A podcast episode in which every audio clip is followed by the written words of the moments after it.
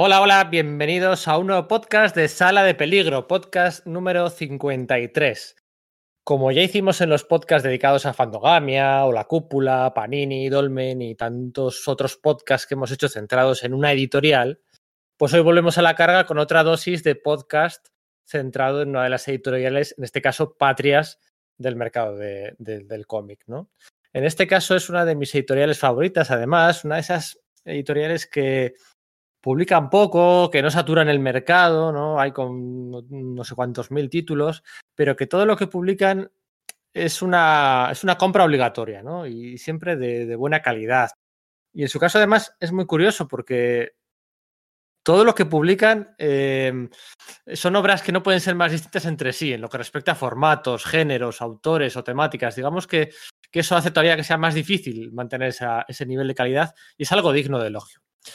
No lo he dicho, la editorial de la que vamos a hablar es de Grafito, de Grafito Editorial. La editorial valenciana, dirigida por Guillermo Morales y por Yolanda Div, ya lleva más de un lustro trabajando en el mercado del cómic patrio y nos ha regalado obras de autores como Agustín Ferrer Casas, Nacho Fernández, Pedro J. Colombo, Raúl, Sergio Bleda, José Foynoyosa, uh, Josep Busquet, Kelly Thompson o Alba Carbona, entre otros muchos, incluyendo por igual autores veteranos y autores nobles.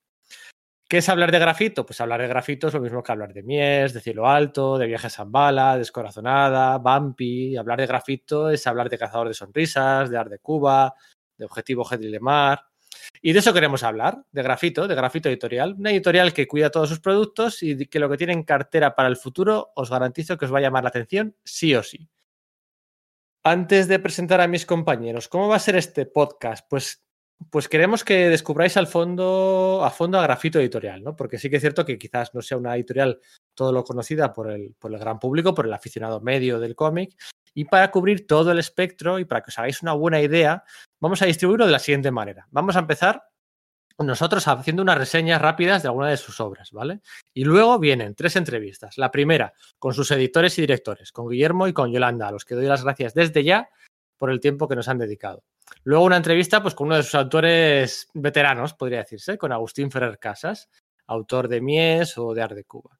Y luego otra, ¿eh? en el otro espectro, el otro lado del espectro, con, con, los autores de una de esas últimas obras que salieron además ahí justo en el peor momento, justo antes del confinamiento, ¿eh? por un puñado de dracmas. Vamos a hablar con Iván García y con Ruth Olerly. Así que nada, así podréis conocer la editorial desde dentro y luego ¿eh? por parte de, parte de sus autores no me enrollo más. ¿Quién me acompaña hoy en este podcast número 53 dedicado a grafito? Pues eh, esta editorial valenciana tenía que tener a, a Iria en, en, el podcast. Hola Iria, te suena grafito, ¿no? Es muy posible que si estoy en un salón y llevo una cerveza en la mano, muy probablemente esté apoyada en grafito como si fuera una barra, eso. O sea que una miaja sí que me suena. Y además de Iria también está Antonio. Hola Antonio, muy buenas, tío. Hola, buenas. Encantado de estar por aquí de nuevo. ¿Qué tal? ¿Tu grafito para ti qué sinónimo? Eh, de variedad, desde luego. Porque antes dándole vueltas a esto quería encasillarlo, ¿no? Decir, bueno, pues grafito es de, de aventura o es de misterio.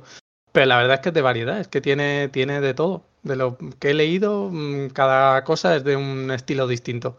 Así que desde luego de variedad.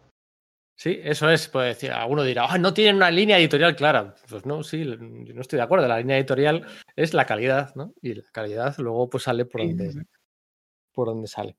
Bueno, pues nada, vamos allá.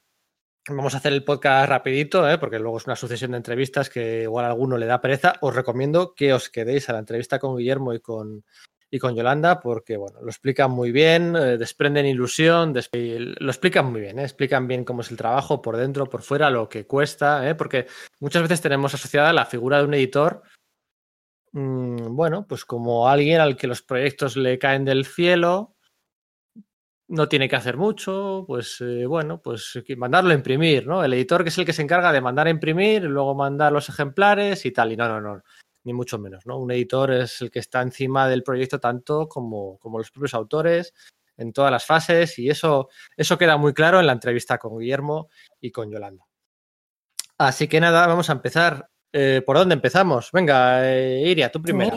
De Agustín Ferrer Casas, que además a Grafito no le ha dado más que, alegrías y que lo han llevado a, a, un montón de países. Y básicamente es una biografía de Mies van der Rohe, que fue un, un arquitecto diseñador industrial, eh, diseñó sillas, bueno, bueno, bueno, lo que se le venía por la cabeza. Y, y nada, eh, lo que ha hecho Agustín Ferrer es una es en el transcurso de un vuelo en el que en el que van a Berlín Occidental, eh, Mies y, eh, y, su nieto van pues discutiendo la, la vida de Mies y entonces es desde su más tierna juventud hasta el momento en el que están teniendo la conversación. El dibujo bueno, el dibujo y el color, sobre todo de Agustín Ferrer, como siempre, espectacular, pero es que encima eh, todo lo que es eh, el contexto histórico de absolutamente todo el cómic así como el contexto de las obras. Recordad, amigos, contextualizar siempre las obras, que sabéis que yo soy muy turras con este tema, pues fantasía absoluta. O sea, es maravilloso este cómic. Y ya os digo, o sea, os sirve igual como libro de texto para historia del arte, para historia es genial. Y el arte es impresionante. Hay unas páginas en el centro que llevan a, la portada, que bueno, una exageración. Si os interesa lo más mínimo la historia del siglo XX, este es vuestro cómic. Porque incluso todo el tema de la, de la Bauhaus en Alemania, cuando Mies estuvo por ahí por en medio, muy, muy bien explicado. Que siempre hay típico tema político, ya no tanto por todo el tema de los nazis y demás, sino en plan de los politiqueos de la Bauhaus y todo el rollo. Pues está todo muy bien explicado. También os aviso, Mies no e-, era un gran artista, pero no era un gran señor. Así que mi primera, mi primera recomendación es que lo cojáis con un poco de cuidado respecto al personaje, pero la obra, una pasada. Pues nada, estupendo. Venga, Antonio, ¿tú cuál es una de las dos que nos has traído? ¿Cuál es? Pues una de las que voy a hablar es una que además va a ser cortito por dos motivos. Uno, porque luego entrevistamos a sus autores, a, a Ruth y Iván. Y por otro lado, porque ya hay un post eh, sobre él en, en, Sala de Peligro, que escribí sobre Por un puñado de Dragmas, que es un cómic que lo cogí un poco sin saber muy bien porque venía, porque venía la, colorista Ruth a, firmar y dije, venga, va, me voy a, me voy a asomar. Y, me sorprendió, me sorprendió para bien, me gustó bastante. Eh, por un puñado de dragmas es una historia, mmm, digamos, realista y, y, diría casi histórica por la documentación que, que hicieron los autores, eh, basada en, en, la Grecia, en la Grecia antigua, sobre un hoplita y un mercenario espartano que acaban juntándose porque, bueno, tienen que cazar a un monstruo que está matando eh, gente en una ciudad y, bueno, y acaban uniendo un poco las fuerzas para ver qué pasa. Y parece que es todo sobrenatural, que hay un componente místico de los dioses y al final no es tanto, pero, pero el, el cómic va dando pinceladas eh, pues de, de, eso, como de misticismo y de, y de un poco de las creencias de la época, que la verdad es que le da muy, mucho sabor y te mantiene enganchado hasta el final. La verdad es que da, da mucho gustico irlo leyendo. Por eso, porque al principio además parece una historia muy, muy, que va a ser muy plana, que va a ser, bueno, pues estos llegan, hay un monstruo, lo persiguen, lo matan y se acabó. Y no, no, los autores consiguen darle un par de, un par de giros bastante, bastante interesantes.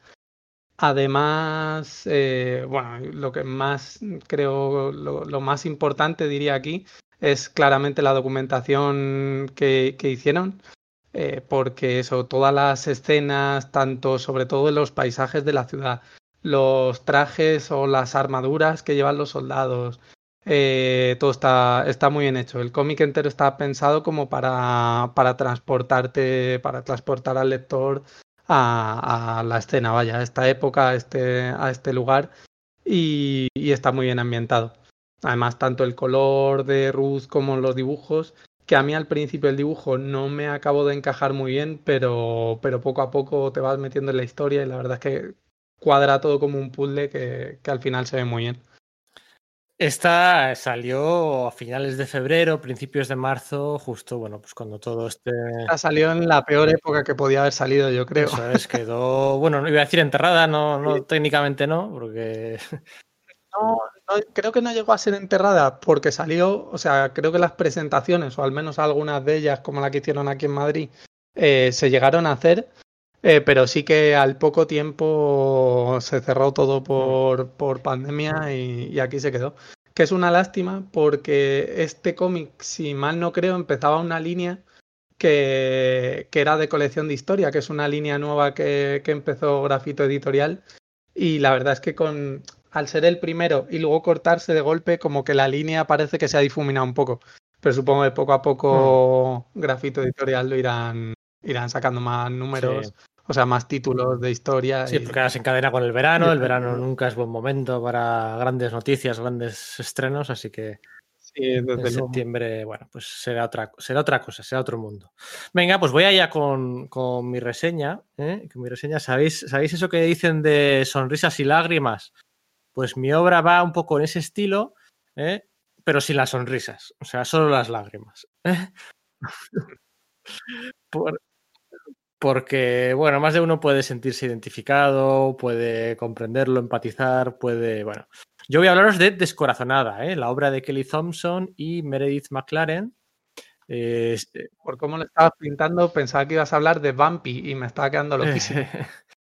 Eh, no, esto es otro, otro rollo. Esta, pero también tiene una protagonista femenina y demás. Bueno, a ver, esta, esta guionista, Kelly Thompson, eh, es esa Kelly Thompson, ¿vale? La misma que guionizó Fuerza V, Ojo de Vengadores Costa Oeste, o que ahora lo hace con éxito con la Capitana Marvel. Pero esta obra es de 2015, de sus inicios, de sus primeros pasos profesionales cuando todavía los compaginaba como redactora de la página web Comic Book Resources, que es donde la conocimos muchos de nosotros. Esta obra fue una miniserie de siete números publicada por Dark Horse titulada Heart in the Box, ¿no? Corazón, el corazón en una caja, que tiene un significado extraído directamente de lo que ocurre en el cómic, ¿no? Pero es que aquí Grafito lo ha traducido, ¿eh? Heart in a Box, lo ha traducido como descorazonada, que me parece una fantasía de traducción impresionante, que ya solo por eso gana más 10 puntos de carisma. Fue publicada el año pasado, en 2019, y no estoy exagerando cuando digo esto, es una de las mejores obras del año pasado, y es una pena que pasase desapercibida. Pero bueno, para, para eso estamos y vamos al grano. ¿De qué va Descorazonada?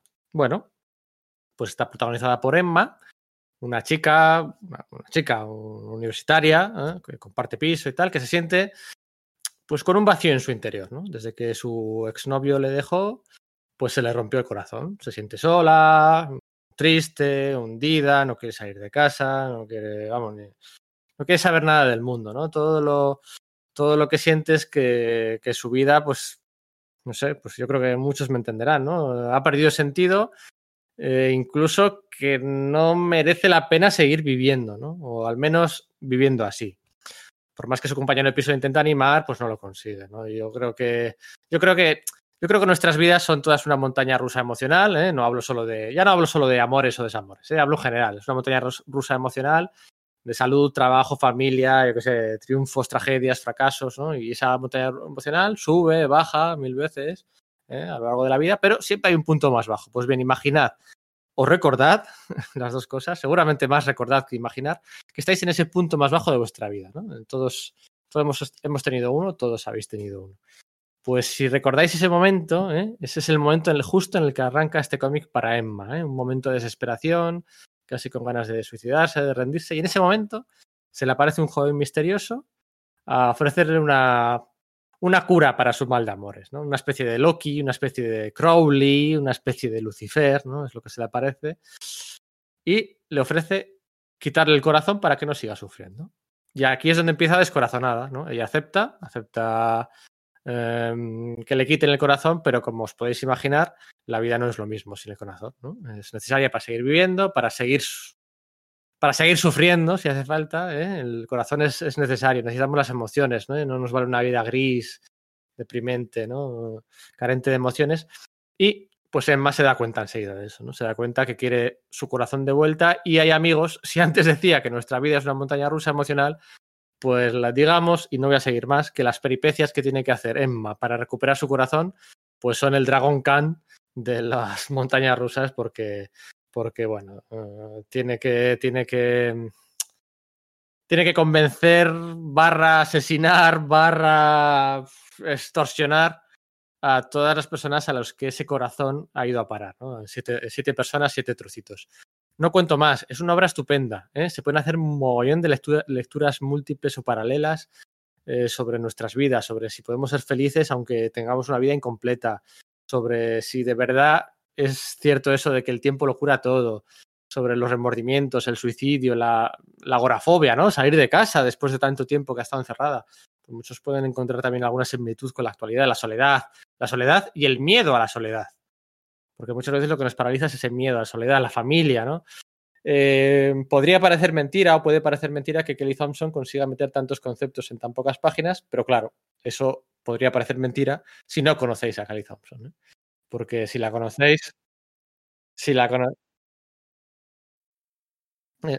Eso es, a veces. Sí, sí, a veces, a veces de hecho peca en exceso en, precisamente en eso, ¿no? En, en, en, condensar tantos conceptos, eh, ya sean superheroicos, sentimentales, uh, narrativos, en, en, poco espacio, ¿no? Y aquí también, pero, pero, pero aquí uh, fluye súper bien. Además fluye muy bien por el dibujo de Meredith McLaren, o sea, en la paleta de colores están todos los colores presentes. No están en todas las páginas, pero están presentes. Y sobre todo es el juego con los espacios. Cómo juega con el espacio para representar las emociones, la carencia de emociones, el, cómo se ahoga la protagonista en todo momento, ¿no? Y, los grises en sus puntos más bajos. Cómo va recuperando su corazón, obviamente, eso va la historia, y, y poco a poco va recuperando el color, el, de verdad, Kelly Thompson nos llenamos la, la, boca hablando de ella. Yo, bueno, es una, no mi autora favorita en la actualidad, pero sí que está en el top 3, top 4, top 5. Y el, pero el color y el dibujo es fantástico. Eh, ¿Que no os he convencido? Bueno, pues mira, eh, último argumento, son 15 britos. ¿eh? 15 britos, probáis, son 170 y... Bueno, son 7 son siete grapas en Estados Unidos. Además, con un juego de cliffhangers que en el tomo no se notan tanto, pero en, las grapas fueron muy interesantes porque eh, no es el cliffhanger habitual al uso, es, distinto. Eh, bueno, Descorazonada, repito, de Kelly Thompson y Meredith McLaren, publicada por Grafito Editorial. Esa es mi recomendación de hoy, de la semana y del mes y del año no, porque el nivel está muy alto. Pero vamos, este mes, si tengo que ponerme pesa con alguna, con, con Descorazonada. Yo ese era uno de los que quería pillar. Yo creo que justo antes de la, de la pandemia se anunció también o algo así. Y. O, no recuerdo, pero recuerdo que por esa fecha yo más o menos lo tenía en, en mente. Y, y, nada, y ahí sigo esperando. Pero vamos, caerá, caerá porque está bastante interesante.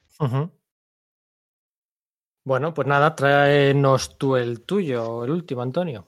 Pues el otro del que os quería hablar es eh, Adicción, que es un cómic que está guionizado por Joseph Busquet, eh, dibujado por Pedro J. Colombo y el color hecho por Ainzane Landa. Perdón si pronuncio algún nombre regulinchi. Y, y, la verdad es que está, está muy bien porque es un, es un cómic que a principio va de, distintas historias, de, de trata, sin, sencillamente, de personas que tienen distintas adicciones al juego, a robar, al sexo, a adicción al trabajo, eh, un, largo etcétera. Hay como seis personajes o así, creo. Y, la cosa es que al principio como que te hace empatizar con las historias de, de cada uno de estos y es difícil, ¿eh? porque algunos eh, no son especialmente buenas personas precisamente por la edición que tengan, pero no, no es como que te caigan especialmente bien aún así, eh, que como que quieres que les vaya bien, ¿no? Que, dices, joder, eres un poco mierdas, pero, pero uff, claro, es que lo del alcohol es muy chungo, venga, a ver si lo superas. La cosa es que al final eh, todas las historias se entrelazan en una espiral de, de violencia un poco, un poco chunga, la verdad, está llega a un punto que es bastante fuerte, tiene como escenas muy impactantes y tal. Y, y, lo que sobre todo creo que está guay de este, de este cómic es que está escrito con una como muy fluido. Las escenas, las viñetas, las vas pasando y si me dices que hacen una película de, yo qué sé, lo típico de Netflix ahora, de este cómic, me lo creería, porque como que todas las viñetas tú las vas pasando y las visualizas rápidamente en la cabeza como si fuera la típica película de, esto, de, líos entre distintos personajes.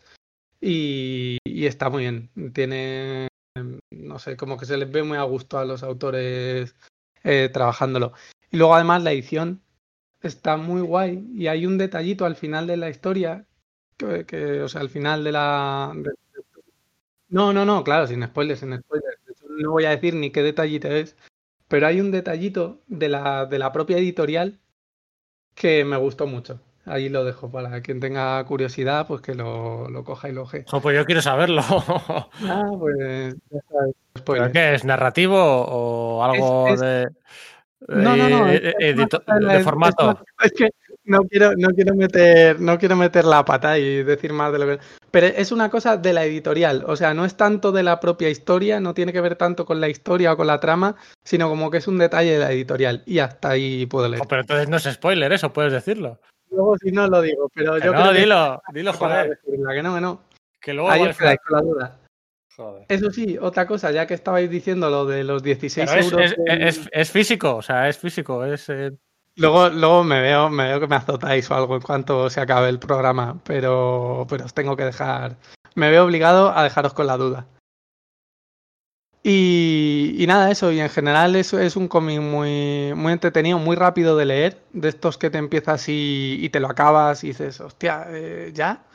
porque, porque es muy fluido y es muy, y es muy entretenido. Ya digo, con sus momentos un poco serios, que llegaría a decir que si alguien ha pasado, ha tenido, yo que sé, un familiar con adicción al alcohol o con, o con a las drogas o algo así, eh, que a lo mejor le eche primero un ojillo así por encima para ver si, si le mola enfrentarse a eso, porque a lo mejor le puede, le puede sentar un poco mal, que son cosas que a lo mejor a mí se me han pasado por alto, para a lo mejor alguien que, que haya vivido ciertas cosas no le apetece no le apetece repasar.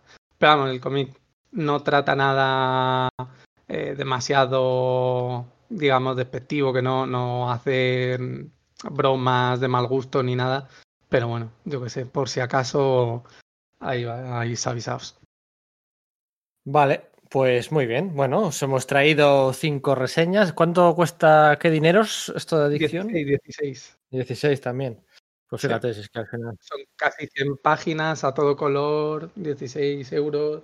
Hmm. Eh, Hay una cosa que me gusta mucho de grafito en general y es donde se le notan las costuras a, bueno, pues a unas editoriales así menores, más pequeñas. Por menores me refiero que no son las cuatro o cinco grandes, ¿no? Y es en la rotulación, ¿no? Muchas veces las editoriales más pequeñitas rotulan. Fíjate qué tontería que no va a ningún lado, que no sirve para evaluar. No, pero son detalles que hacen. Se nota, que hay gente, bueno, trabajando ahí detrás con calidad, con cariño, con. Es un pequeño indicador que no es de los 50 indicadores que sirven para eh, evaluar con eh, una editorial, pero para mí, a mí siempre se me van los ojos a, a la rotulación ¿no? de los, de los bocadillos, de los textos. Y en el caso de Grafito es que en todas es, extraordinario. Así que no sé quién será el responsable, si es un responsable general para toda la editorial, si cada, si cada equipo creativo aporta el suyo, supongo que no. Pero, pero, pero es un, es un, es un ejemplo de, bueno, pues del cariño y la pasión que desprenden en, desde Grafito. Bueno, pues nada, eh, Antonio, ¿eh? por hoy ya por hoy ya acabamos. Eso es. No os perdáis la entrevista con Guillermo y con Yolanda, ¿vale? No os la perdáis por, mm, vamos, por nada del mundo. Y luego, pues hombre, siempre es un gustazo oír hablar a, Agustín y en este caso también quedaros con los nombres de, Ruth y de Iván, porque bueno, estoy seguro que antes o después, dentro de un año, medio año, ¿eh? Eh, sacarán más obras y serán aún mejores. Así que nada, eh, no me despido, ¿eh? porque si me despido le dais ahí al pause y os olvidáis. Y continuamos con el podcast dedicado a, Grafito. Gracias, Antonio. Gracias, Siria. Nada, a ti, Pedro.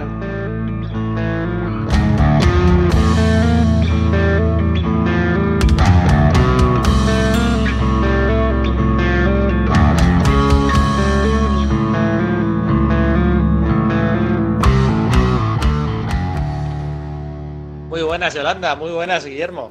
Buenas. ¿Qué tal, Pedro? ¿Cómo estás? ¿Qué tal todo? Pues bien, aquí con muchas ganas, teníamos ya ganas de hablar contigo y de participar en la sala de peligro. Pues sí, la gente, claro, esto la gente lo está escuchando ahora, pero se viene cocinando a fuego, a fuego lento, ¿eh? Ya llevamos unas semanas hablando de, hablando de hacerlo y sí, sí, por fin hemos sacado, hemos sacado esta oportunidad. Oye, mmm, estamos empezando julio, ¿no? ¿Cuántos años lleva ya Grafito? Porque que yo sé, 2014 puede ser. 2014 en octubre fue el primer álbum que, que, publicamos, que fue el de Cazador de Sonrisas con Agustín Ferrer. Antes y, llevábamos un añito preparándolo claro. todo y hablando y preparando temas, con lo cual unos 5 o 6 años. Sí, haremos ya... El tiempo pasa volando, pero sí, llegamos ya casi a los 6 años. O sea que eso, en dos o tres meses eh, estamos hablando de 6 años de, de grafito, que, que, no son pocos. Como así, trazo grueso. No sé, ¿qué conclusiones sacáis de estos, de estos seis años? Eh, montaña rusa emocional, ¿lo describe bien?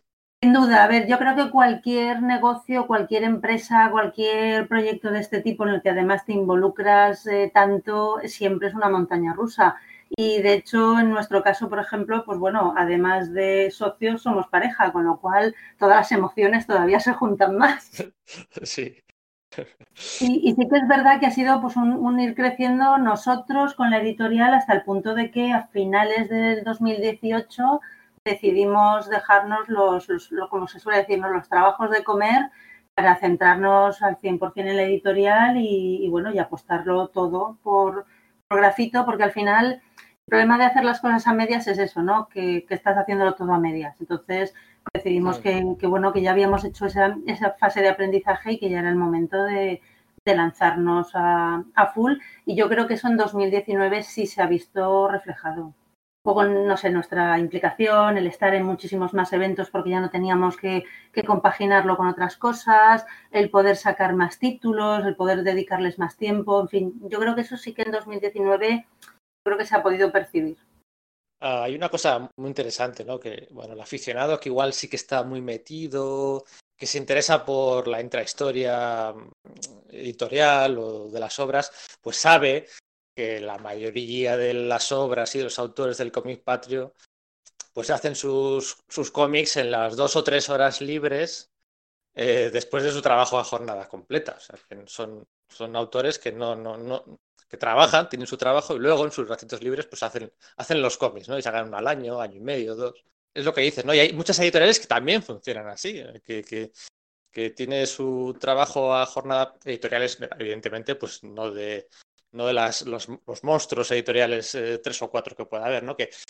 que es jornada de trabajo y luego oh, contesto a los emails, tal, los tweets, hablo con los autores y, bueno, pues eh, por lo que yo no sabía, ¿eh?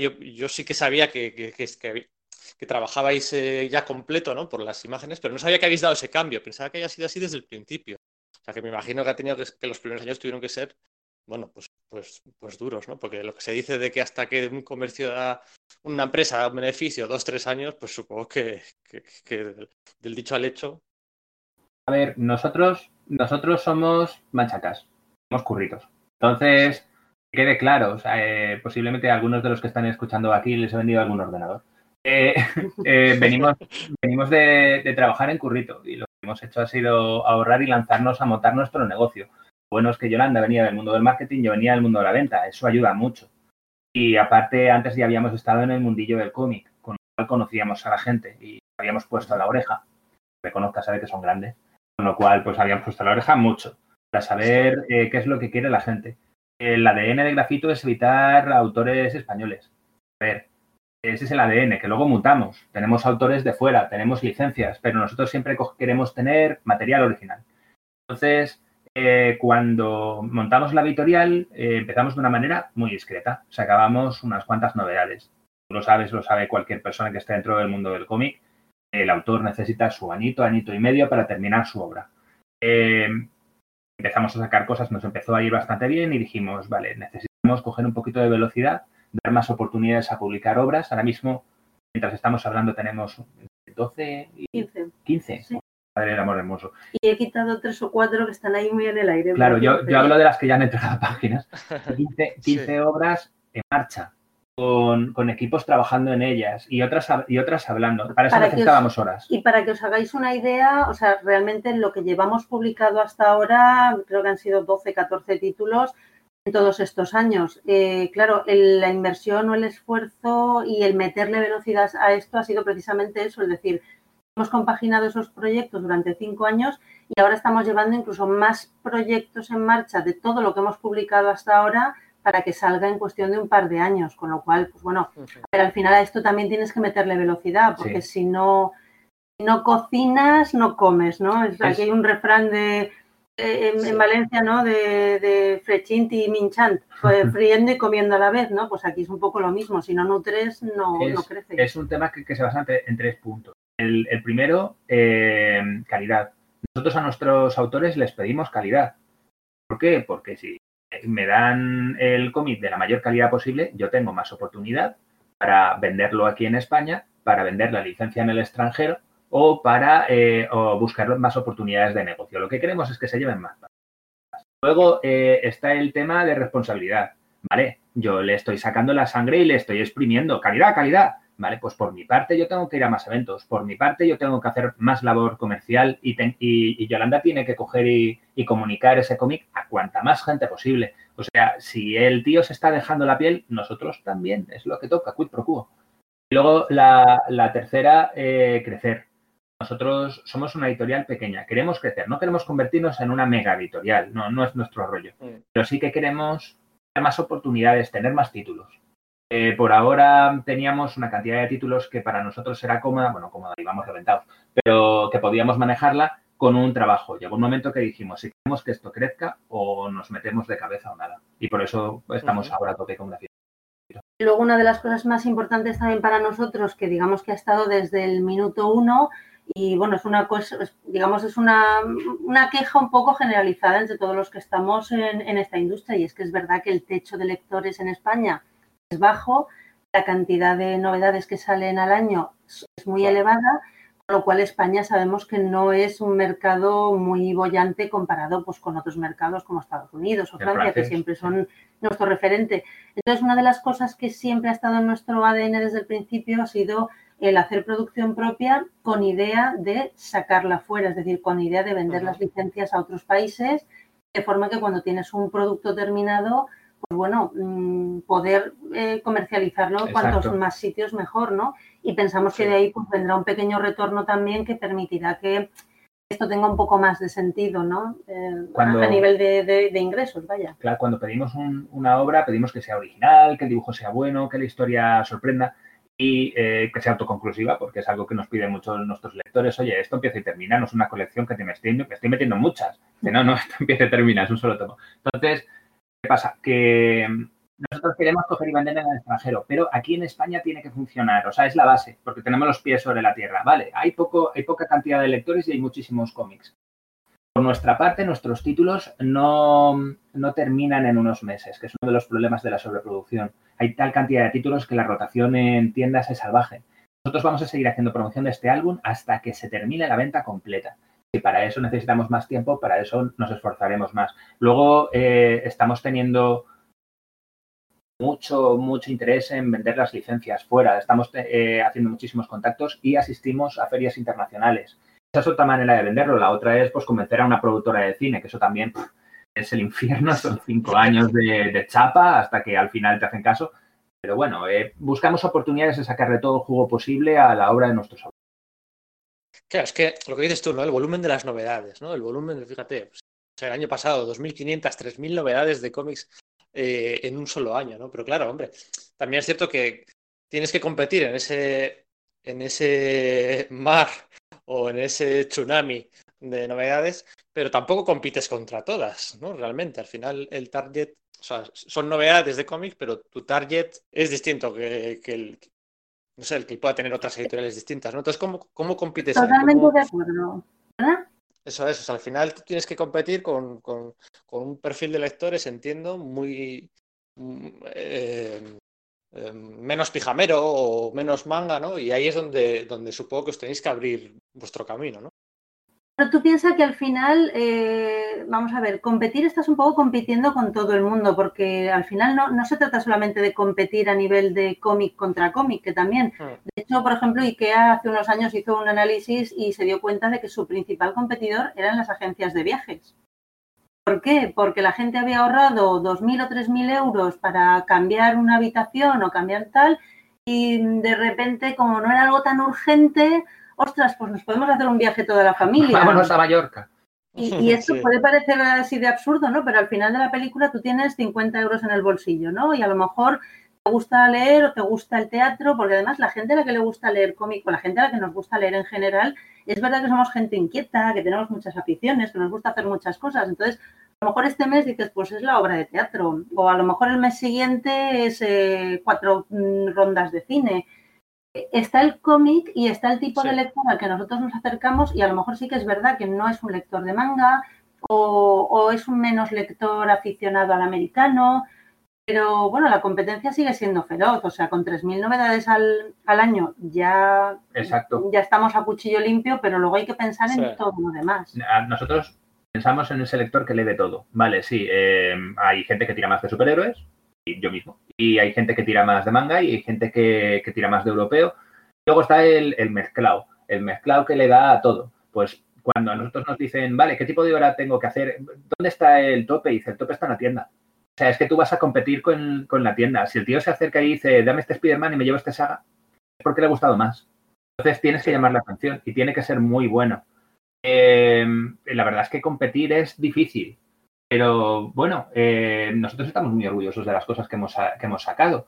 Eh, una de las cosas buenas, malas de grafito es que no tenemos dos cómics que se parezcan. Son, eh, vamos saltando mucho de tema y de argumento y de tipo de historia, porque lo que buscamos es lo que pone en nuestra leyenda. Es buenas historias, buenos dibujantes. Si la historia es buena y el dibujante es bueno, está dentro.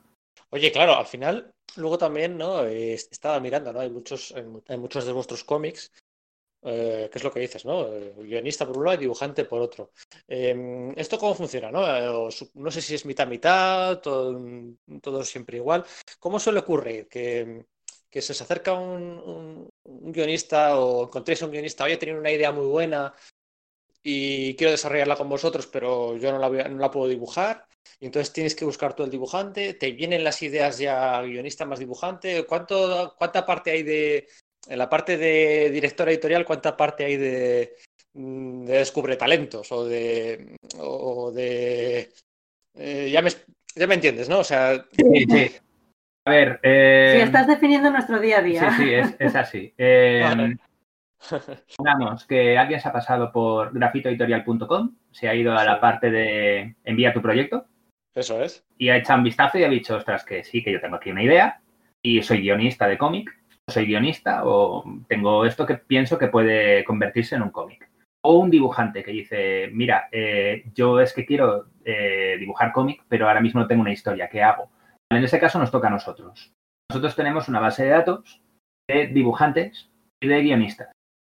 Entonces, eh, pongamos que nos viene un dibujante que su estilo pega muchísimo con un género concreto. Pues nosotros ya sabemos que hay algunos guionistas que pueden coger y trabajar ahí. Le decimos, ¿qué te parece? ¿Tienes alguna historia que? Normalmente nos vienen guionistas con historias y nos vienen dibu- dibujantes con ganas de, de trabajar. Y hay veces que vienen equipos, que es lo mejor. Porque cuando tú haces un equipo tienes que ver varias cosas. Que, el- que la historia y el dibujo casen. Y que los dos autores casen también. Que lo que no queremos es que se saquen los ojos porque van a trabajar juntos durante año y medio. Entonces tienen que, no sé, tienen que hacer equipo. Entonces cuando nos viene el equipo hecho, incluso mucho mejor. Pero no es, no es siempre así. Luego hay veces que nosotros descubrimos alguna historia y decimos, ostras, nos apetece mucho hacer una historia sobre Hedy Lamar. ¿Por qué? Pues porque Hedy Lamar lo tiene todo. Vale, pues entonces vamos a hacer equipo. ¿Qué hicimos? Cogimos y hablamos con, con Ricardo Bilbo, cogimos y hablamos con Ángel, que es el guionista, que ya habíamos trabajado con él, que había, nos había hecho Chorizos Atraco a la Española y es muy bueno. Nos fuimos con Ángel Muñoz, que es un dibujante de, línea, de línea clara, con un estirazo y unas pinas que dibuja. Bueno, es, es un fiera. Y luego con, con Abel Pajares, que hace un color que es salvaje. Y ahí está. eh, Hedy Lamar es uno de nuestros cómics en el, en el que nosotros montamos equipo, en vez de que nos vino, nos vino montado. Porque Sí, la idea partía un poco de nosotros. Exacto. Eso es algo que también, pues de vez en cuando, en fin, es, es, inevitable, ¿no? O sea, estás todo el día pensando, trabajando con gente creativa y de vez en cuando, pues lees alguna noticia o lees alguna historia y también, pues un poco despierta el, ciertas ideas y a partir de ahí, pues somos nosotros los que un poco hablamos con distintos autores, si les apetece, eh, porque al final, pues es verdad que no es una idea a lo mejor original de ellos, pero lo que sí que es sí. importantísimo es que ellos sientan que es suyo también. La tienen porque... que hacer suya. Sí. O sea, eh, ¿esto es un, es un encargo? Pero no. Pero o sea, no. La, la, obra tiene que ser tuya, tú tienes que meter que meter eh, en el guion y en el dibujo. Tu impronta y Exacto, tu sello. O sea... Porque vas a estar trabajando mucho tiempo con ella y, y la tienes que gozar sobre todo por otra cosa, no solamente el desarrollo de la historia, porque esto es una cosa que a mí se lo recalco mucho a los autores, supongo que porque es la parte de marrón que me como yo. Aquí, bueno, internamente, para que lo sepáis, eh, todo lo que es la parte de desarrollo de producto, toda la parte más de proceso editorial, está más, eh, la lleva principalmente Guillermo, y yo sobre todo lo que llevo es ya, pues bueno, cuando el, el, el álbum está a punto de terminar, todo lo que es la parte de marketing, de comunicación, tanto con las distribuidoras, los comerciales, como con el cliente Exacto. final. Yo te cojo de la mano cuando estamos empezando un proyecto y mientras se desarrolla, y Yolanda te cojo de la mano una vez el proyecto está hecho. O te empujo por las escaleras, sí. depende de cómo te comportes.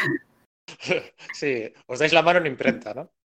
Exacto, exacto. Entonces, una de las cosas que, que les recordamos mucho, sobre todo ya a los autores, es eh, chicos, el cómic no termina cuando has terminado de dibujar la última página, eso es solamente la mitad del camino.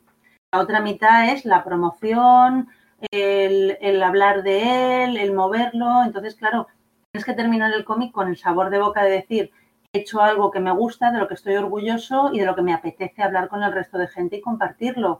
Porque además nosotros, una de las cosas que mm, principalmente nos eh, centramos mucho en la producción es ese tú a tú de los autores y los lectores. Nos centramos muchísimo, y tú lo has vivido conmigo, de ser muy pesada, decirte, entrevístame a mis autores, eh, toma, este, eh, reséñame esto, tal, porque para nosotros la promoción del álbum es fundamental. Sí.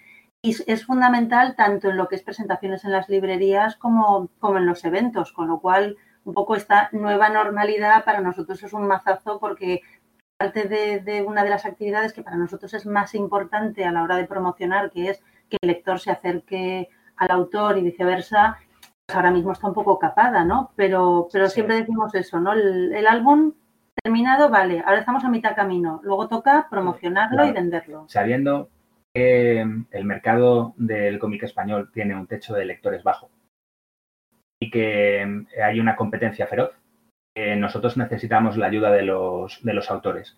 Que quede claro que como editorial vamos a estar haciendo promoción sin parar, porque es nuestro trabajo y es lo que nos toca. Pero que quede claro que nosotros no le importamos a nadie Exacto. y es así como tiene que ser. Tú, o sea... tú, sigues, tú sigues al cantante o a su discográfica.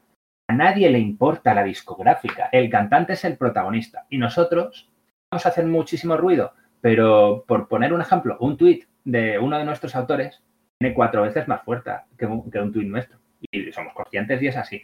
Y esto tiene que ser una labor de, de equipo, a pachas. Vamos, nosotros vamos a dar todas las herramientas y vamos a dar todo lo posible.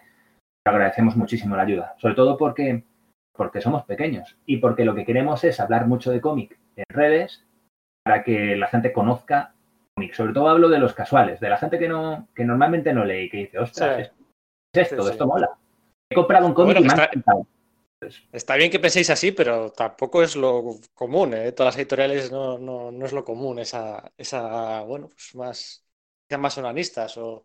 Oye, hablando de, hablando de ser pesados, como que decía, decía Yolanda, ¿cómo, ¿cómo de pesado hay que ser para pescar en el mercado internacional? ¿no? Porque al final también habéis publicado algunas, algunas cositas de fuera, ¿no? Pues, por ejemplo, ese Descorazonada, ¿no? De Kelly Thompson, que, que, que, ha entrado en varias, yo lo he visto en varias listas de lo mejor del 2019, ya solo por la traducción del título lo merece, eh, o bueno, yéndonos un poco más para atrás, ¿no? Al, al Ordinary de, de Rob Williams, ¿Cómo, ¿cómo, de pesados, cómo de, de, batalladores hay que ser para pescar eh, fuera?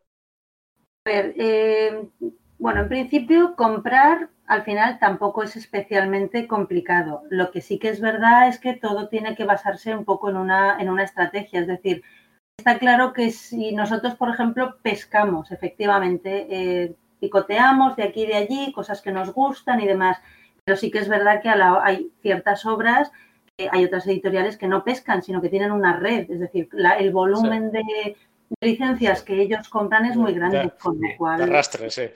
Exacto, si tú eres, si tú eres eh, Dark Horse o Image y eh, tienes a un cliente que te compra mucho, haces mucho más caso que a un cliente que te compra poco.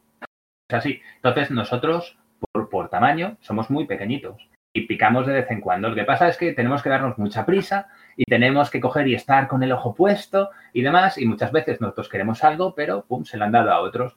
Y lo tenemos asumidísimo. Entonces, ¿qué pasa? Que las grandes, grandes obras las llevan las grandes, grandes editoriales nosotros un poco en nuestra línea hacemos un poquito lo de siempre, pues a lo mejor encontrar esas pequeñas eh, joyitas que, están más olvidadas y que cuando la lees dices, ¿cómo es que nadie ha publicado esto? Yo personalmente descorazonada me parece un álbum fantástico y no sé. Claro, nosotros lo que hacemos es escarbar en catálogos, pero en catálogos muchos años, en vez de novedades. ¿Por qué? Porque, porque somos un poco como los buscadores de oro. O sea, si quieres imaginarnos enfangados hasta las rodillas ahí con un plato buscando pepitas, prácticamente es lo mismo.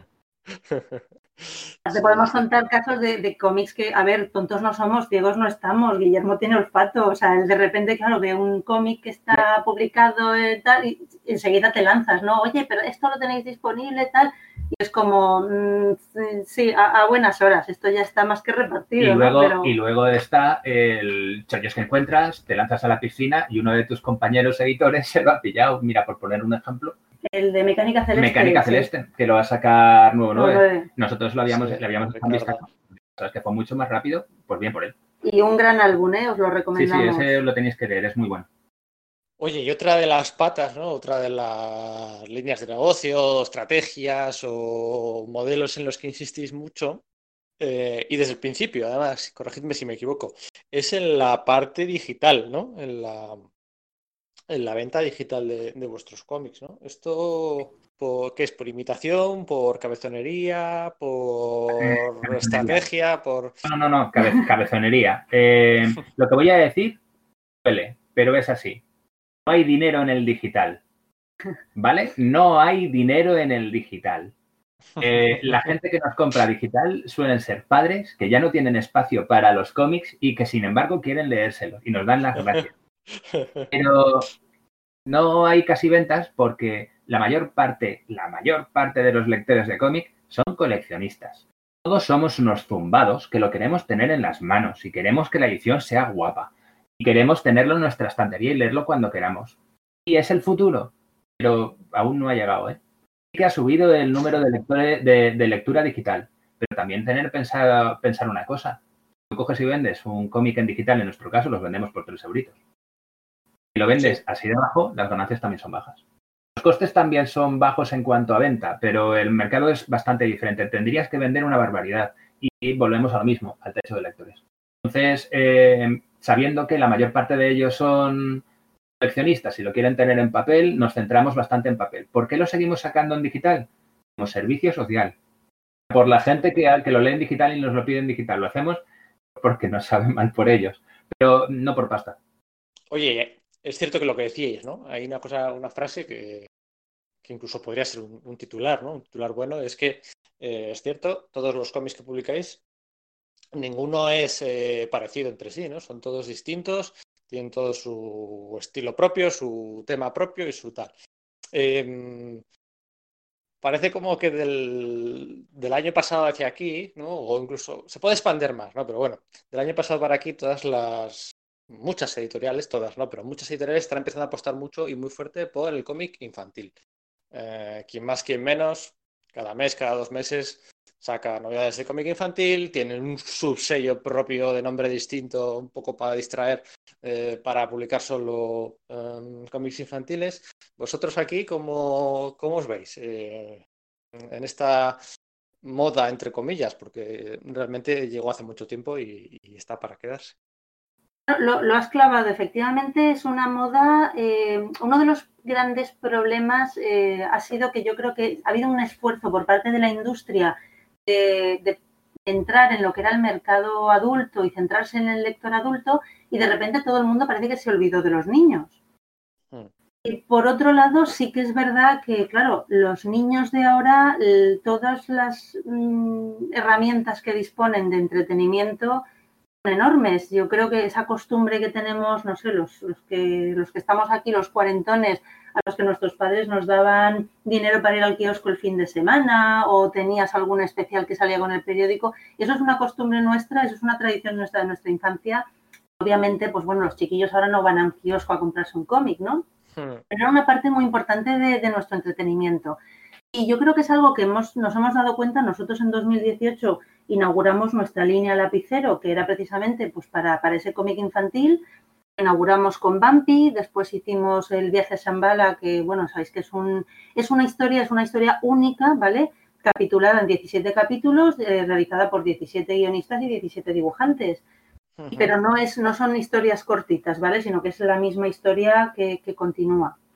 Es verdad que la experiencia fue muy buena, los libreros lo acogieron muy bien y el público lo acogió muy bien. Nosotros un poco lo que nos dimos cuenta es que para nosotros encajaba también mucho con el público que tenemos. Nosotros a lo mejor la mayoría de las, de las cosas que producimos o de los cómics que editamos son para un techo de lector más alto, ¿no? De una edad pues a partir de treinta y pico para arriba.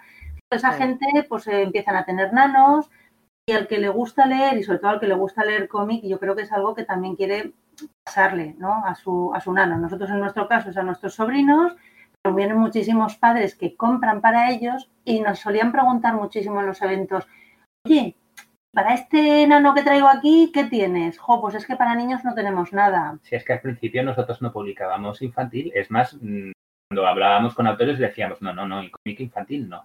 Y nos dimos cuenta de que todos tenemos que arrimar el hombro, eh, el hombro y tenemos que, que ofrecer cómic infantil a tener nuevos lectores en un futuro y sobre todo porque funciona a mis sobrinos y la gente que, viene, pero vienen atacados. ¿Tú sabes cómo van buscando a José Fonollosa con los cómics de Vampi? Que, que, parece que le quieran arrancar un brazo, vienen ansiosos. Y tuvimos también el gran libro de los magos, que es un libro de ilustraciones, que los chavales se parten la caja. Y no sé, estamos contentos. Vale que no es la mayor parte de nuestra producción, que está enfocada a un público pues adulto y adolescente. Pero sí que vamos a tener dentro de nuestra línea títulos infantiles, eso lo vamos a mantener. Además, piensa una cosa, em, también es algo intermedio. Yo creo que es importante también, sobre todo eh, librerías, docentes, los padres, eh, que muchas veces también ven el cómic como una lectura de segunda clase, eh, cosa que, por ejemplo, en Francia no ocurre, ¿no? También el factor cultural aquí influye mucho. Yo creo que ahí todos tenemos que arrimar un poquito el hombro y, también utilizar un poco esa pedagogía. Pensad que los padres pasan muchas veces del libro ilustrado donde hay hermosas ilustraciones con cuatro frases de estas eh, tamaño 80 de, de, lectura y de repente pasamos de eso a hacerles leer a lo mejor textos muy complejos. El cómic es una herramienta de lectura intermedia para hacer el salto del ilustrado a, a, lo que viene a ser el negro sobre blanco, pero es que además el lenguaje narrativo del cómic se acerca mucho más a esa, esa forma de entretenimiento visual que tienen ellos ahora, porque al final está mucho más cerca del, lenguaje cinematográfico que un libro, con lo cual es que de verdad es una herramienta perfecta y creo que ahí hay que quitar también muchos, muchos tópicos y... tú, tú, eres un crío y ya, sabes leer, creces un poquito y lo que pides son historias un poquito más complejas que pides es que te entretengan de una manera interesante. Pero no que te hagan leer Guerra y Paz. Exacto, entonces eh, nosotros tenemos historias eh, que pienso que pueden entretener. Es más, eh, Bumpy está lleno de dobles lecturas. Son dobles lecturas muy inteligentes, sin moralina y sin ganas de coger y adoctrinar sobre nada. Funcionan. O sea, nosotros tenemos a un montón de padres que vienen a por Bumpy porque después de que se lo ha leído su chaval, se lo han leído, les ha gustado y han dicho, sí, esto para mi crío mola o Viaje a Shambhala tiene unos niños ochenteros buenísimos que ha habido muchos padres que nos han dicho, ojo, es que lo he disfrutado yo tanto como el nano, porque claro, yo sí que me ha evocado a películas de mi infancia o, ¿sabes? Esos guiñitos. Entonces al final dices, bueno, me gusta porque seguimos eh, haciendo una lectura que incluso vale para todos los públicos. Exacto, es dos niños perdidos en un universo fantástico acompañados por un dragón, lo que todos habíamos querido a esa edad. Sí. ¿Viaje, viaje, a ¿Viaje a de cuándo es? Eh, lo publicamos en octubre del año pasado. Ah, vale, vale. Joder, es que me estaba yendo, no sé por qué, a 2018 y decía, no puede ser que haya pasado tanto tiempo. Eh, sí, sí, ha, sido, ha sido una labor de ingeniería porque son treinta y pico autores y han tenido que coordinarse todos porque es una única historia, cada uno se ha encargado de un capítulo. El resultado, la verdad es que nos ha satisfacido muchísimo y tenemos a varios de esos autores con los que estamos preparando nuevas obras. Nos viene muy bien porque si nosotros trabajamos a gusto con un autor, repetimos, es así. Pues sí. Una última pregunta, ¿no? Que os, dan mucha, os dan mucha caña con el, con, el precio de, la, de, las obras, ¿no? Pero el otro día, hablando con Emilio, ¿no?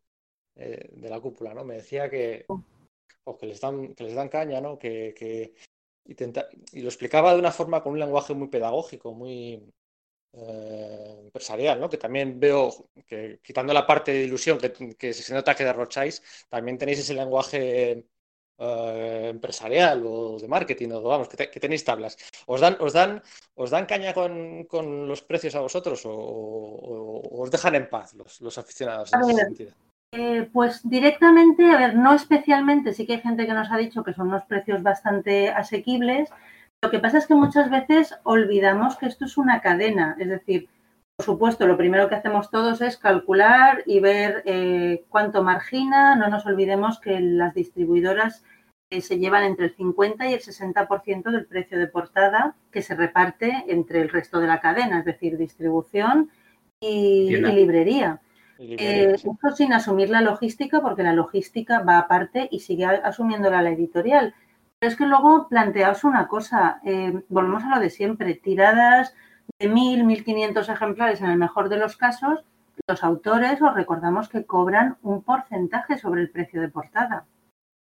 Lo cual, eh, si tú bajas mucho el precio del álbum, bueno, el autor al final sigue haciendo las mismas páginas y la obra sigue siendo igual de larga y a él le ha costado el mismo tiempo, pero además está cobrando menos. Exacto. Es decir, no se trata solamente de decir, ah, es que este cómic, que, que, es una cosa que oigo muchas veces de, es que se, ha quedado, se me hace corto. Eh, bueno, es que es un sí. cómic. Es decir, vamos a ver, es que el cómic hay que también saber leerlo. O sea, si te vas a leer el texto solo, y claro que se te hace corto. Tenemos... Píllate Guerra y Paz por 15 pavos y te tienes lectura para un rato. Nosotros, nosotros además buscamos historias que absorban lo más posible y tenemos algunas obras. No estoy hablando de las que son de 80 páginas, que normalmente rondan, rondan las ciento y pico, 140. Te las lees en un o sea, te las lees en nada. Eh, en plan de, oye, a, comer. Y dice, no, que no, que yo me termino esto. Y claro, se te pasa, se te pasa de un tirón, pero te ha tenido enganchado. Entonces, yo pienso que ahí hemos hecho bien el trabajo. Eh, también que, que, yo entiendo que digan eso, porque si se encuentran recopilatorios de, de colecciones eh, que están súper baratos, dicen, oye, ¿por qué estos están baratos y tú no? Pues porque me pegan una chaza. Eh, una de las cosas es que nosotros imprimimos en España, que queremos seguir eh, manteniendo industria. Yo me podría ir a China. Lo digo así, me podría ir a China, no nos cuesta nada. Pero sí, hoy en día ya nos y, sería mucho, y sería mucho más barato. Y luego también que nosotros somos una editorial con un tamaño pequeño. En el momento en el que yo coja y publique una barbaridad de títulos, estoy hablando de, de aumentar la tirada, estoy hablando de, de publicar más títulos.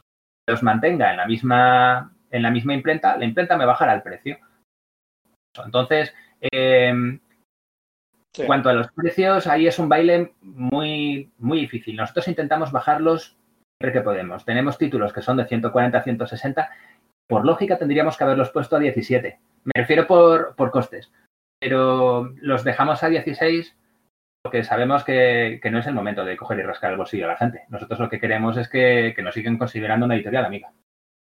Pero ya os digo, hay que ver el otro lado, quiero decir, todo lo que rebajes el precio de portada se lo rebajarás también en royalties al autor, porque volviendo otra vez un poco al lenguaje eh, más económico, sí, podrías decirme, oye, pues sube el royalty al autor, y dices, ya, pero claro, entonces me baja mucho el margen a mí, con lo cual es un equilibrio, es un poco un malabarismo, ¿vale? Yo tengo una Excel muy sofisticada con la que nos ponemos ahí a hacer todo el, para, para asegurarnos, porque hay veces que si te despistas un poco, y esto no es broma, y esto os lo puede decir cualquier editor, si no ajustas bien los precios, a veces todo lo que vendes por, por, distribuidora estás perdiendo. Y a lo mejor son dos céntimos, pero es que eres consciente de que cada álbum que sale por distribuidora estás perdiendo dos céntimos, con lo cual empresarialmente es un poco no, es no hacer bien el trabajo, vaya. Exacto. Sí, Al final dependes de las ventas en- en- propias a internet, ¿no? Y, eh, de, Las- de la, las de la- ventas- de la tienda online y Pero, pero eso también me Pero gustaría, no lo sostiene, me gustaría claro. decirlo. Mm. Eh,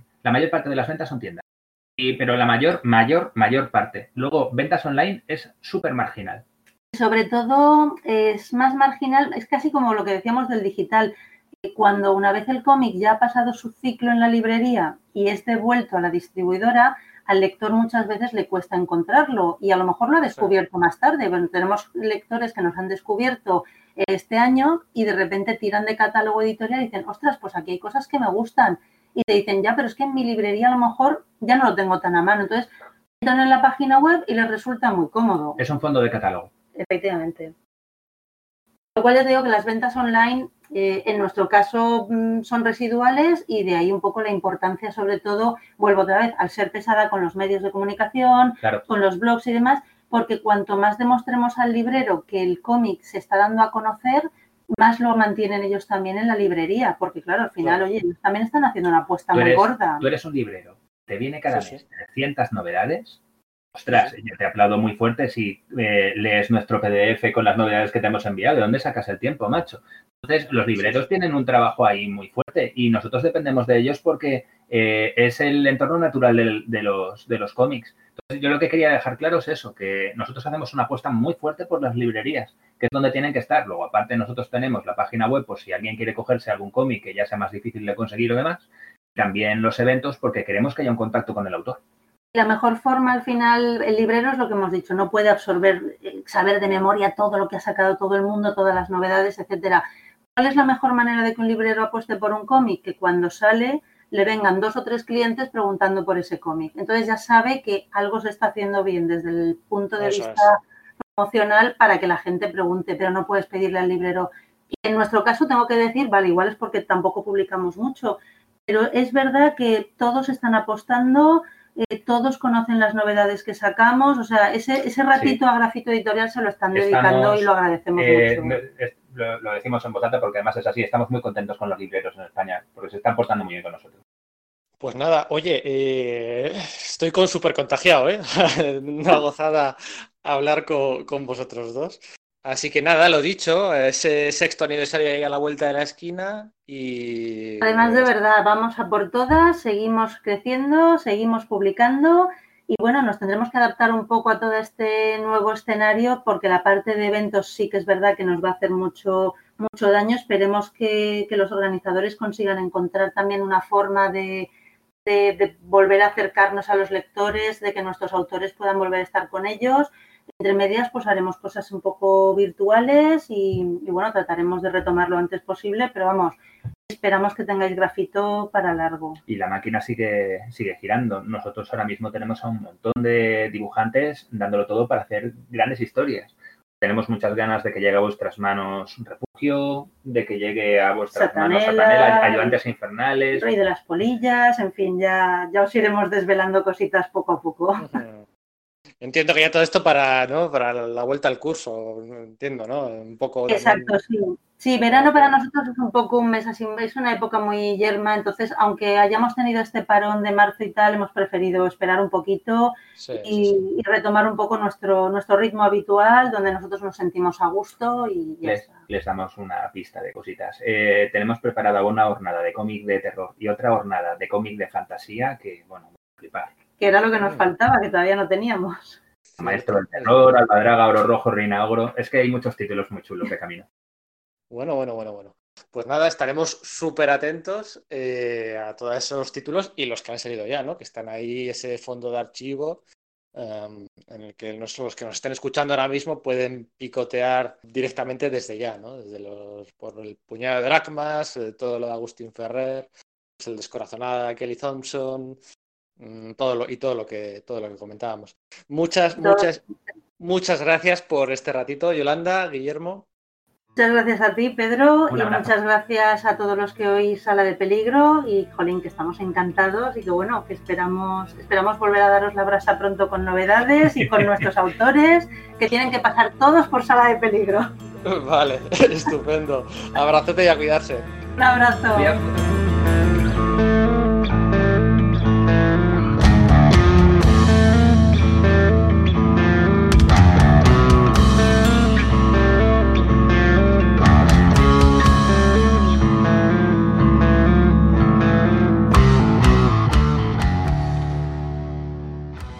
Agustín, muy buenas. Hola, buenas tardes, Pedro.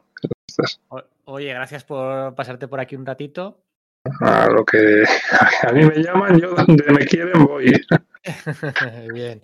Oye, vamos a hablar de las, principalmente de las dos obras que has publicado con, con Grafito, Arte Cuba y, y Mies o Mies. Claro, público generalista, ¿no? Igual hay un comiquero, ¿no? Que, algún comiquero así, pues que, compra de todo, que compra todo tipo de procedencia de cómics, pues, pues seguramente sí, sí que haya podido llegar a, a además grafito, grafito lo promociona muy bien, a, llegar a alguna obra tuya, ¿no? Pero público generalista, ¿no? Público eh, que pasa por aquí, digamos, o que entra a un centro comercial, o un FNAC, o esto, y, y, le pica la curiosidad, ¿no? Le llama la atención la portada de Art de Cuba, por supuesto, ¿no? O, o de Mies. ¿Qué se va a encontrar? ¿Qué, qué, qué va a encontrar en esas obras? No, pues eh, Art de Cuba, pues eh, ya con el mismo título ya va anunciando, ¿no? Art de Cuba, pues revolución, ¿no? Eh, ese es un libro, pues es el, una reivindicación, la reivindicación del género de aventuras, ¿no? Entonces, pues ahí va a encontrar, pues, eh, aparte de las razones por las que se puede meter uno en una, una revolución, ¿no? como la cubana, que se cuenta ahí a, mitad del libro, va a encontrar pues, eh, pues todo relacionado con un, libro de, de, aventuras, ¿no? Pues eh, hay humor, hay acción, hay drama, hay cosas, ¿no?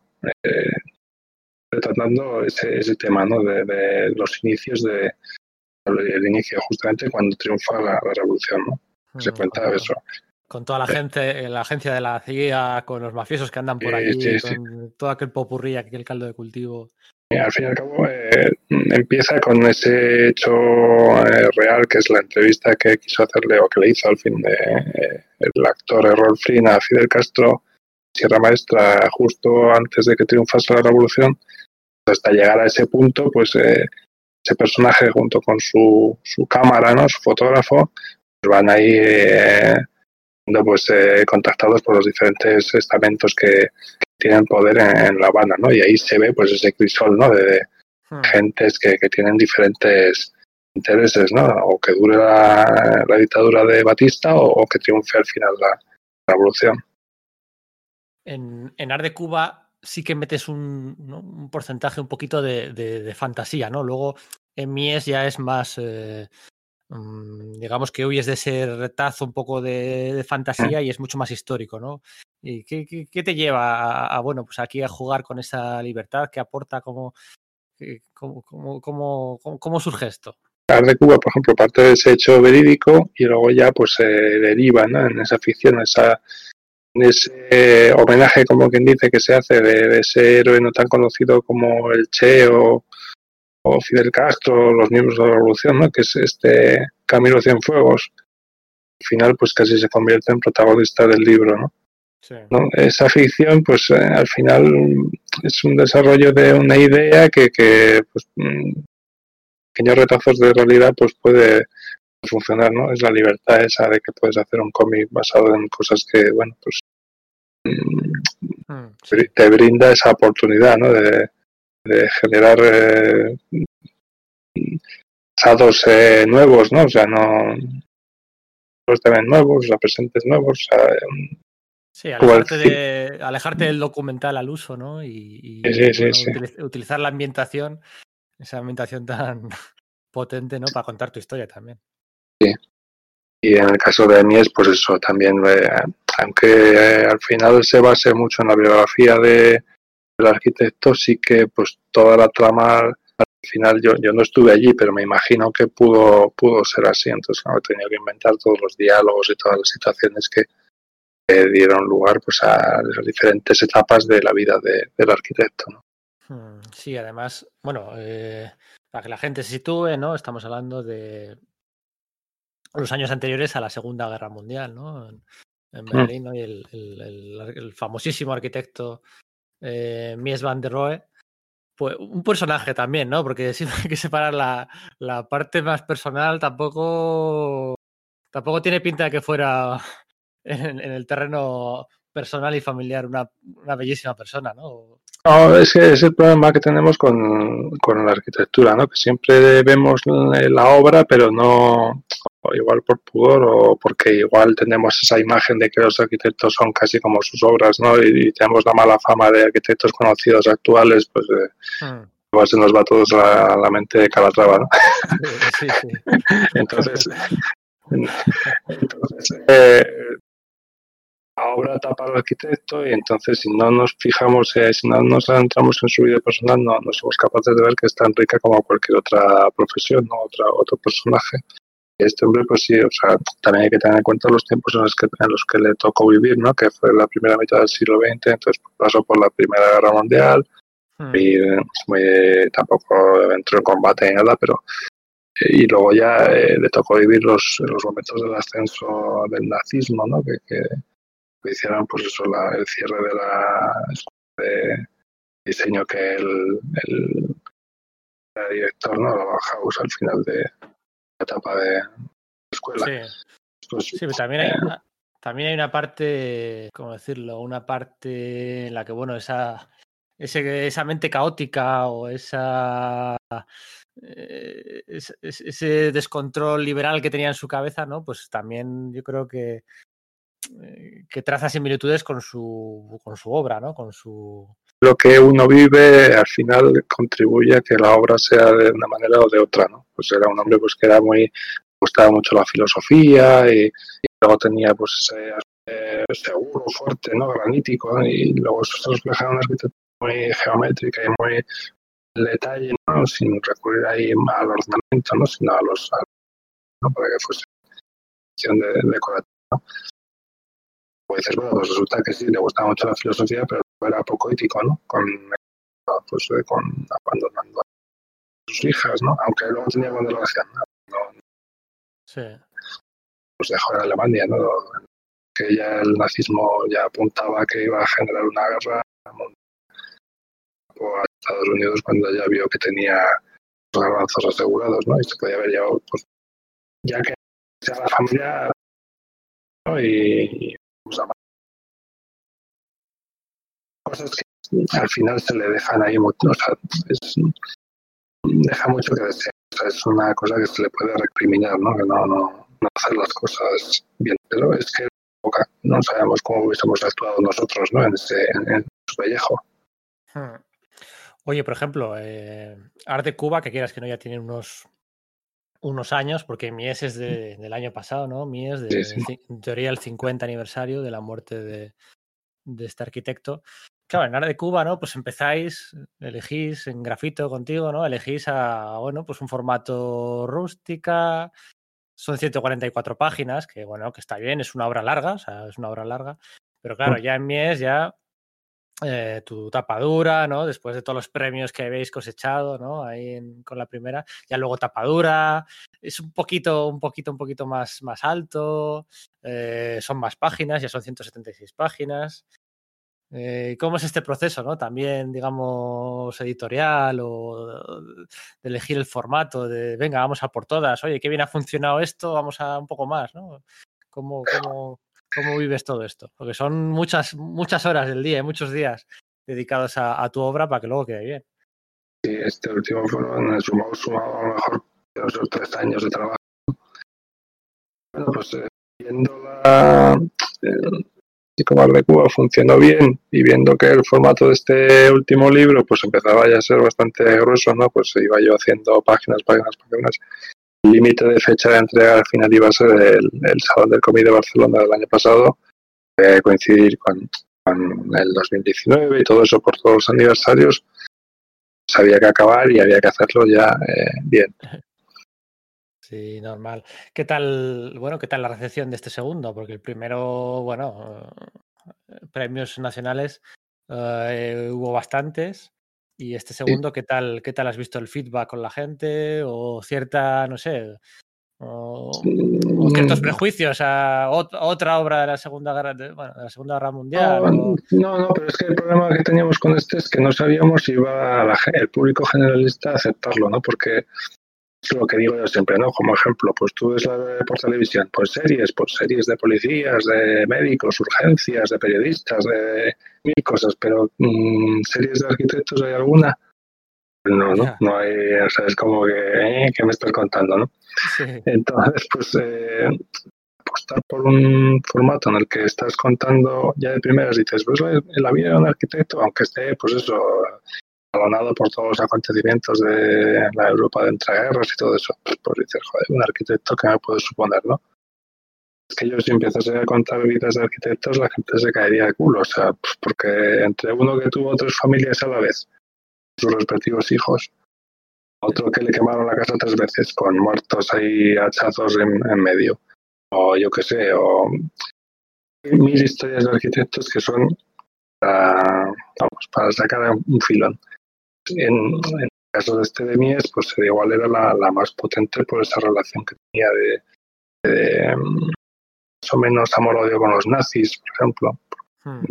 No, no es que fuese un filo nazi, pero sí que coqueteo con ellos para ver si le hacían algún encargo, porque al fin y al cabo lo que le interesaba a él era construir, daba igual que se lo encargasen lo que fuese, pues eh, los socialistas o los comunistas de la época de Weimar o los, o los nacionalsocialistas de cuando entró ya Hitler en el poder, le daba igual, él quería construir. Entonces, pues ese, contexto histórico pues, eh, es potente, ¿no? Pero otra cosa es que luego el lector común no conozca para nada la historia de ningún arquitecto y que vea solo edificios y diga, esto va a ser un catálogo de arquitectura. Pues no, tiene algo más, tiene aquí todo el chichi de esa relación con, sus mujeres, con los clientes, con sus promotores, con, con mil cosas. O sea. Bueno, ¿y ahora qué? Y ahora, pues ahora la depresión. depresión por, por, parto. Pues estamos ahí. Eh, estamos pergeñando un libro nuevo y yo por mi parte pues he empezado así como hice yo mies así por mi cuenta, ¿no? Cuenta y riesgo. Empecé a hacerlo así sin saber qué editorial me podía, podía publicar. Pues estoy empezando otro pues, sobre un pintor conocido entre pues es un pintor austriaco, Klein, Gustav Klein, conocido por el, beso y el abrazo y todo eso, el que pinta así con oros y demás estoy empezando a hacer algo así a ver qué, a ver qué sale. Y mientras tanto, pues tendré que abandonar ese proyecto para meterme con algún encargo que me haga grafito. Claro. Bueno, pues nada, eh, la parte documental, todo esto de Art de Cuba o de, bueno, de Alemania pre-segunda guerra mundial, eh, ¿has, visitado, ¿has, visitado, alguno de estos sitios? O no sé, por ejemplo, has, no sé, has podido llegar a incluso establecer contacto, no sé, quizá con alguno de los herederos de Mies o, esa... no, no, todavía no, no, ha habido ningún contacto así. Debería haber estado este abril en Aquisgrán, que es donde nació, pero resulta que con esto de la pandemia, el COVID y toda la leche, hmm. eh, se anuló esa, ese salón que hay, un salón pequeñito, habían invitado, luego lo habían postergado a agosto, pero nada, al final no lo van a hacer este año y lo harán el año que viene. Supongo que volverán a invitar, no creo que nos miren con prejuicios a los españoles por, por toda la que está cayendo. Entonces sí que a lo mejor pues, eh, pues visito el museo que tienen ahí en la ciudad de, sobre Mies y no sé, igual alguien me, o me da un abrazo o me da una colleja, no sé, puede ser de todo. Bueno, todo puede ser, ¿eh? Yo desde que vi que, había un prólogo de. En, en, Mies hay un prólogo de, Norman Foster mismamente. Que además Aquí, en Bilbao, por ejemplo, Norman Foster es muy, es muy querido. Los, los fosteritos y eso, las entradas del metro. Eso es, con los fosteritos, sí. Yo desde que vi que, teníais un prólogo, ¿eso cómo lo conseguís? ¿O eso cómo se mueve? O... Si, te fijas al final del libro, hay un epílogo de Anachu Zabalbe Ascoa, que es periodista que trabaja para el país y así, pues sí que conocía a esta gente y me puso en contacto con ellos y joder, pues el contacto fue fructífico y les pareció bien y hicieron hizo el, Norman Foster ese pequeño eh, prólogo inicial, o sea que es, importaron, sí, sí. Está bien, está bien. Bueno, pues nada, Agustín, muchísimas gracias por este, por este ratito vosotros por darme, vamos, entrada en vuestro programa. hombre, venga, mucho ánimo. Vale, Pedro, muchas gracias. Un abrazo, chao.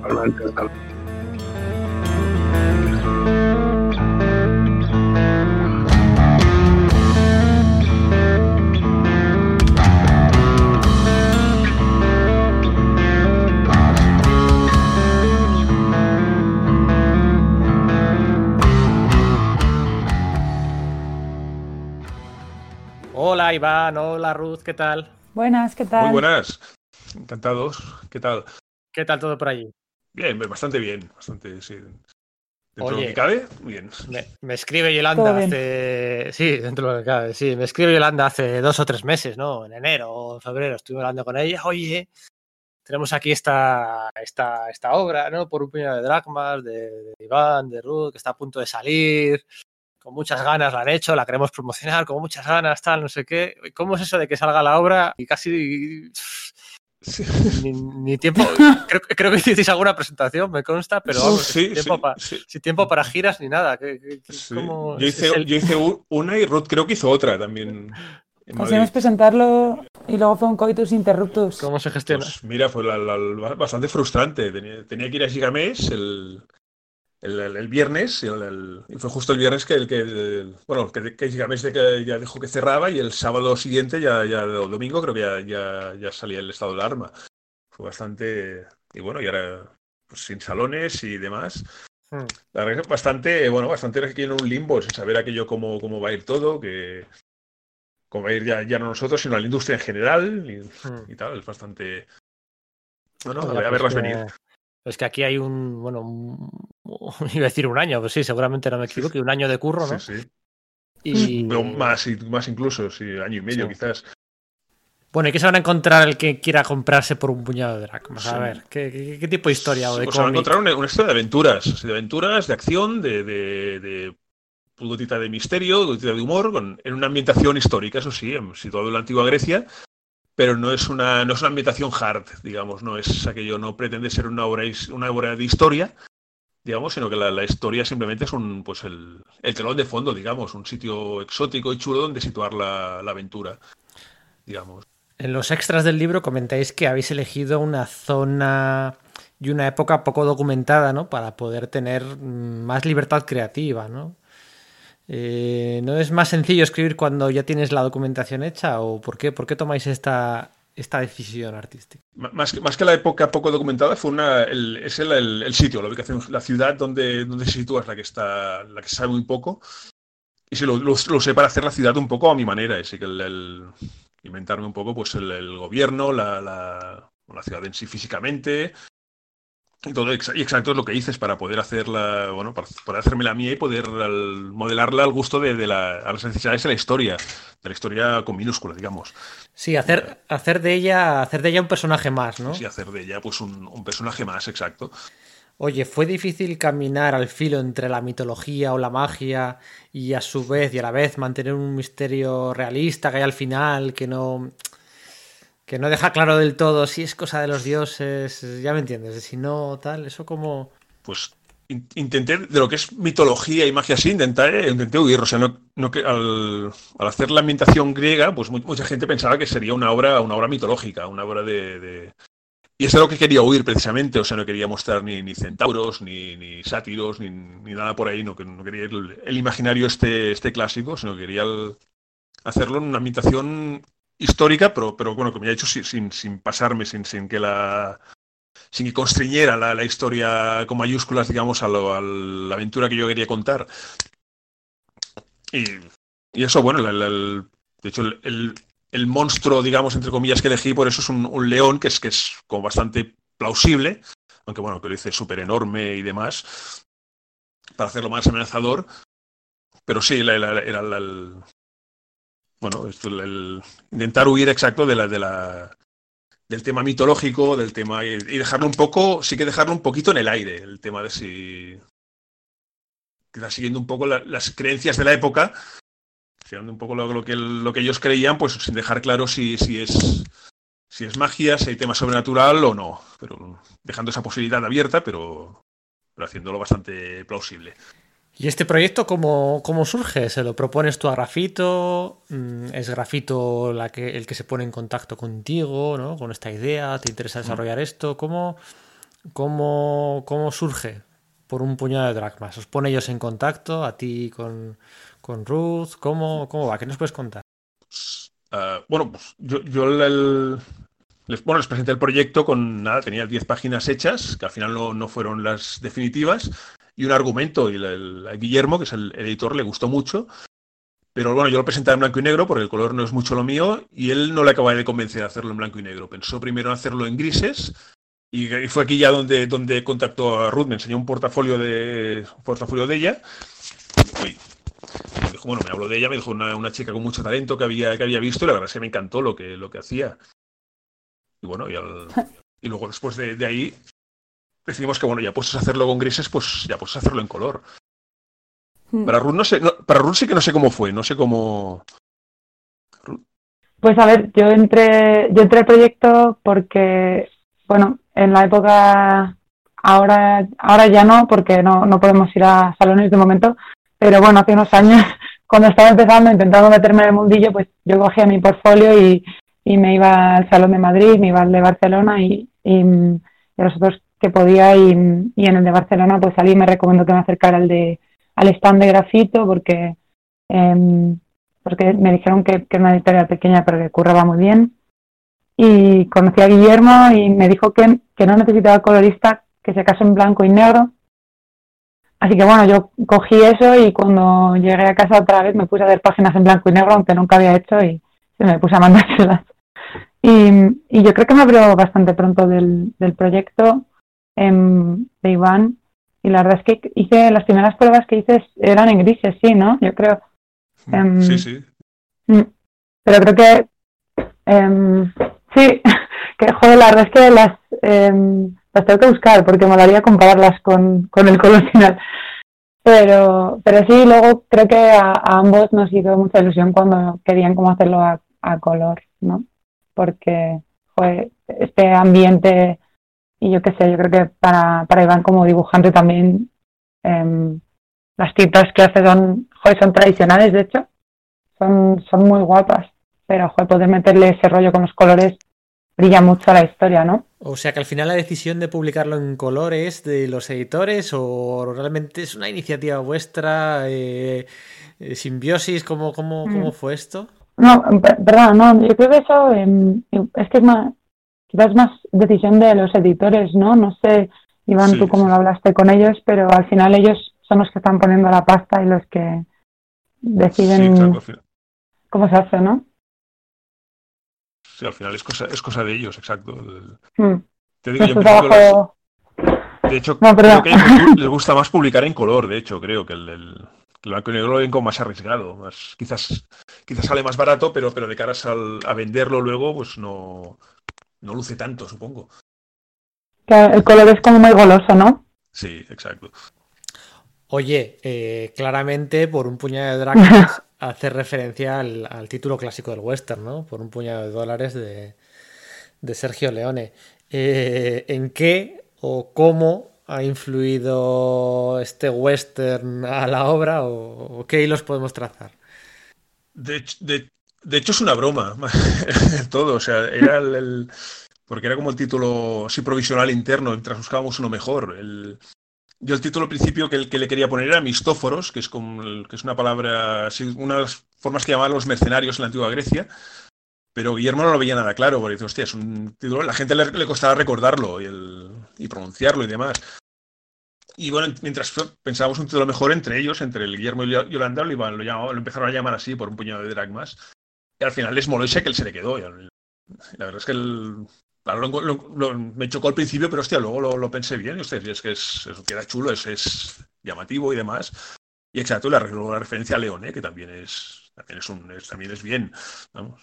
Hmm. Leone mola. O sea, que influencias nada, ¿no? No se puede. No, no, po poquita cosa. Sí, sí que hay alguna, alguna influencia. En el momento que hablan de, de, dinero, de la recompensa y demás, en el, creo que en el guion original decían alguna otra cosa, hablaban de dinero en general o así. Fue, y aquí fue, fue Guillermo sí comentó que, bueno, ya que lo titulamos sí dragmas, que, digan la palabra dragmas. Son tantos dragmas. En vez de decir, creo que, creo que hablábamos de talentos de oro o algo así.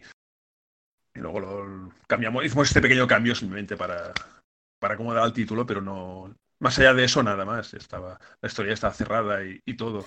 Bueno, ¿y ahora qué? Esto lo estamos grabando a finales de mayo, pero, pero, pero ahora, ¿cuál es el futuro de...? Ahora esperar sí, a que nos deje salir. Exacto. A poder ir a presentaciones y salones y demás, que ya veremos si se puede en algún momento. Mm. Eh, no, que se agradece que, que sí que ellos, por ejemplo, hemos estado esperando todos a ver un poco qué pasaba, cuánto parece que va a durar esto, pero ahora em, sí que tiene muchas ganas de darle un empujón otra vez, eh, de adaptar, digamos, la promoción a la situación y, y hay que agradecérselo porque em, es verdad que yo, yo no he trabajado con editoriales grandes, pero em, me imagino que es como todo, cuanto, cuanto más grande es algo, más frío se convierte y, bueno, cuando es más pequeño, pues agradeces un poco el trato más personal que tienes al final con la gente, porque no es un equipo muy grande, ¿no? Y, y que valoren el, el factor humano que, que ahora mismo pues necesitamos que se valore también, ¿no? De que estamos todos en un momento un poco así. Pues bueno, está bien y, y joder, mmm, aunque sea pues hacer cosas como esta, hablar del proyecto, eh, subir cosas a redes, pues bueno, lo mantiene un poco vivo, por lo menos tenemos eso ahora. Que hace unos años, y lo que dices de editoriales grandes, yo he visto que, que las hay que están sacando todavía novedades y claro, las cosas acaban un poco enterradas, ¿no? Así que bueno, agradecemos estar ahí a flote. Sí, sí, sí, sí, exacto. Pues nada, eh, Ruth, eh, Iván, muchas gracias por este ratito que nos habéis dedicado. Muchas gracias a Pues ti. muchas un- gracias. Un placer estar aquí. Nada, nada, a vosotros, hombre. Sí, un gusto. Eh, y, y nada, que la gente, si lo, si lo quiere comprar, lo puede comprar por la, por la web de la editorial. Solo comentar eso. en grafito editorial em, punto com o punto es, creo que es. Pu- punto Uno de los com. dos. Sí, sí. Y creo que Ya. siguen mandándolo con, con una lámina de regalo y Una, una lámina de dos puntos de libro exclusivos. El- Mm. Y de- dado que no ha habido salones, este año igual pronto volvemos a hacerlo de, de- de enviarlos con una dedicatoria, con, con un dibujito y una dedicatoria mío, a los que lo compren por la web durante un tiempo limitado. Que estén atentos que lo, a redes, que esto ya lo, lo anunciaremos. Para aprovechar un poco que no ha habido, que no hay la posibilidad de estar- hacer firmas en, en salones, pues hacerla en, así a la Pues distancia. nada, estupendo entonces, sí, sí, ahí todos arrimando el hombro. Venga, un abrazo. pues muchas gracias. Un abrazo. Hasta la próxima, cuidarse.